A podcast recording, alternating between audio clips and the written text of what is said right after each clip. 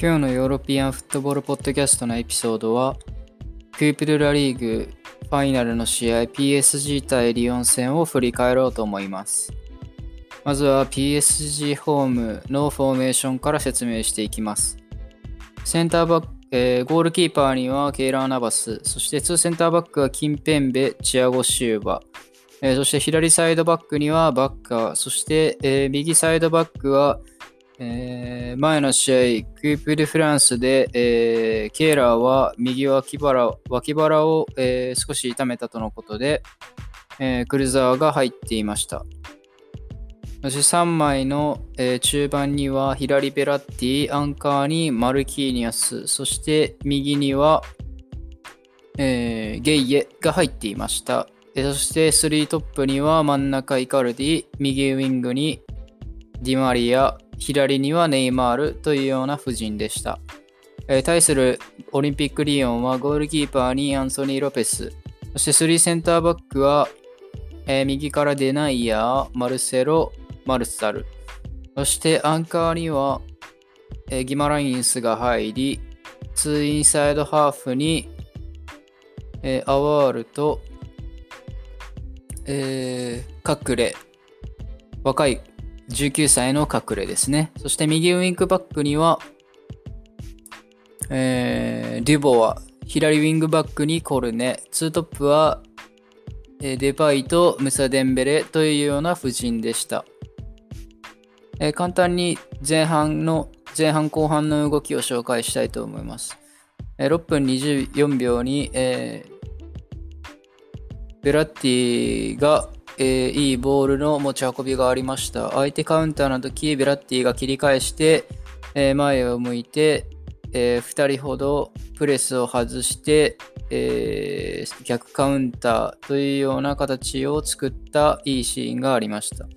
7分25秒にはコーナーキックから、えー、PSG コーナーキックから中にいたチオゴシューバが足で落として、えー、ネイマールがそのまま右に巻いたようなコントロールシュートを打っていくというようなシュートシーンがありました。11分20秒には、えー、オリンピックマルス、えー、オリンピックリヨン側、えー、左のコルネからのクロスで一番右にいたデパイがボレーで、えー、シュートを放つというようなシーンがありましたが、これは惜しくも、え、枠外に飛んでしまいました。えー、13分には、オリンピックリオンがデパイがクルーザーを剥がして、えー、中に入ってきたギマラインスが最後シュートというようないいシーンがありました。18分50秒にはカクレがネイマールにチャレンジをしてイエローカードを出させています。39分にはブラッティからの浮き球でネイマールが裏に抜けて、えー、ネイマールからのクロスで中にイカルディが間に合えばというようなチャンスシーンがありました。42分30秒にはゲイエが、えー、いいミドルシュートを放っていて、えー、これはアンソニー・ロペスがナイスセーブをしています。45分30秒にはデュボワがドリブルでバッカーを外して、えー、剥がして中にアーリークロスで、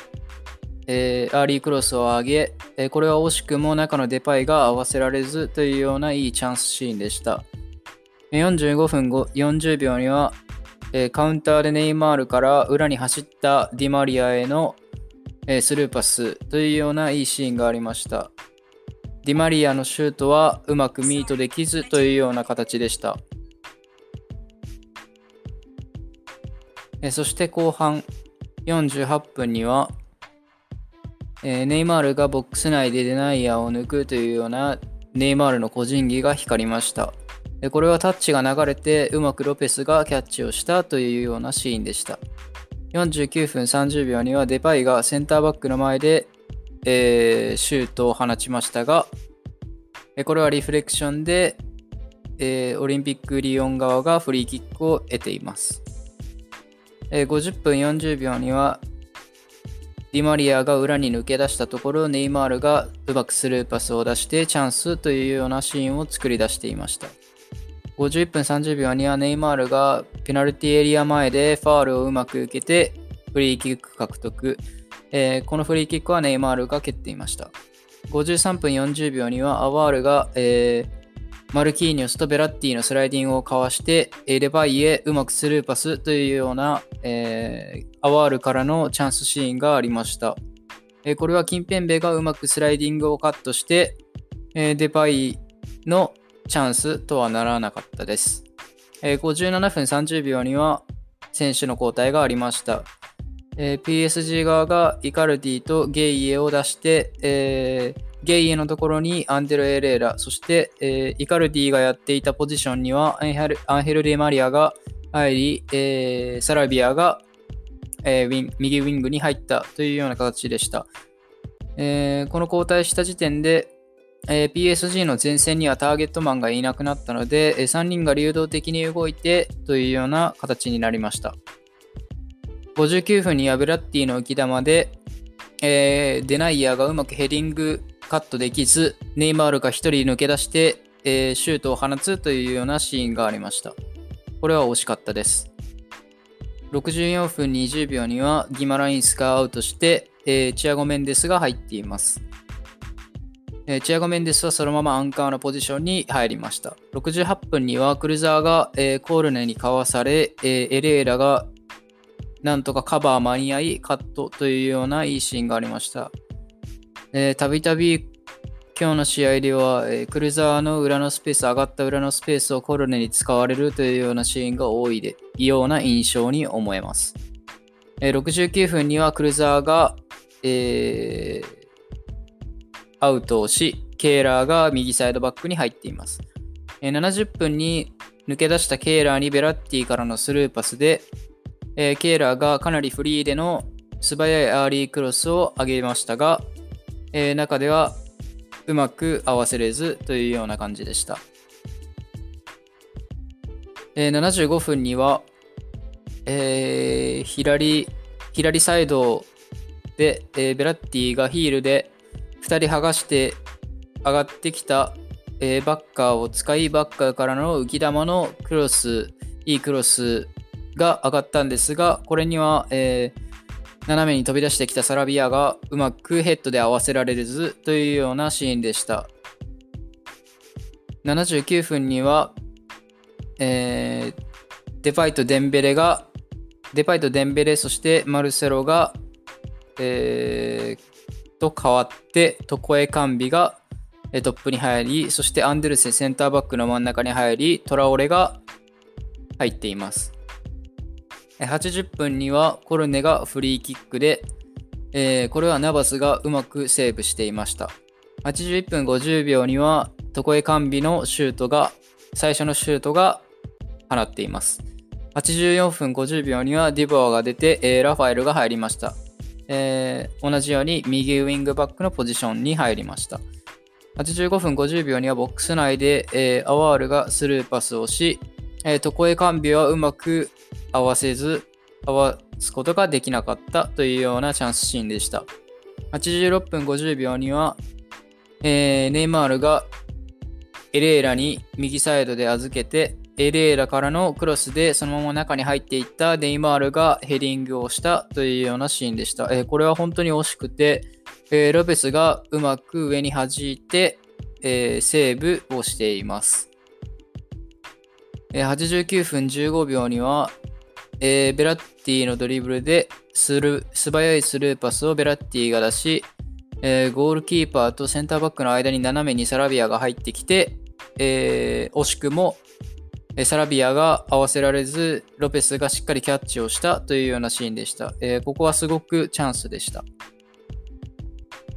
えー前えー、後半0-0で折り返し、ここから延長戦に入っています。えー、90分、開始前にチアゴ・シューバに変えてパレデスが入っています。えー、パレデスが入ったことでマルキーニョスがセンターバックへ落ち、そしてマルキーニョスのポジションだったアンカーの位置にはパレデスが入っています。90分20秒には、えー、早速マルキーニョスから裏に走ったディマディマリアへのロングパスが出ます。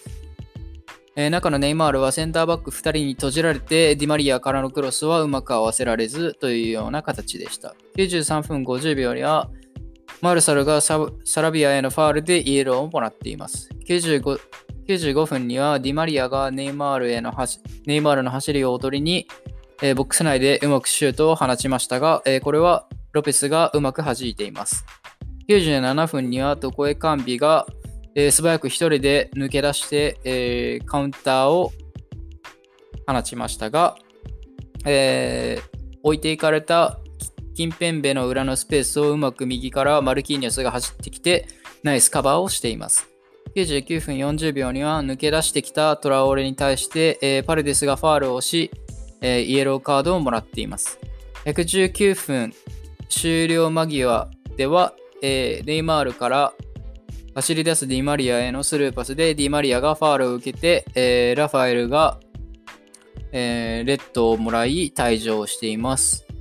えー、このえー、このフリーキックを得たポジションはペナルティエリア、右ペナルティエリアの脇のギリギリ外で、えー、最後ネイマールが蹴って、えー、これはうまく、え足にボールをインパクトできず、え上の方に飛んでしまった、えフリーキックとなりました。えそして0-0で PK 戦へ入ります。え PK 戦はえー、5人目まで最後の5人目ネイマールとアワールはしっかり決めてその次に蹴ったトラオレが、えー、トラオレの PK をダバスがしっかりとセーブをして PSG が2年ぶり9度目の優勝クープルラリーグの優勝を決めています、えー、ここからは PSG とリオンのオフェンスやディフェンス面について少し話そうと思います。えー、特に PSG はベラッティがかなり良くて、マン・オブ・ザ・マッチをもらっています。えー、ベラッティが前半はハーフスペースで受けたり、えー、ネイマールがマルキーニュスの脇に下がってくるので、えー、その代わりベラッティが少し高い位置を取って、えー、彼の仕掛けなどもありました。前半最初の方ではリオンがかなり、えー、プレスをかけてきていたのでボールを失った時も、えー、ベラッティがしっかりボールを取り返して、えー、プレスの2人や3人を個人技で剥がすというような動きがかなり効いていたように思います。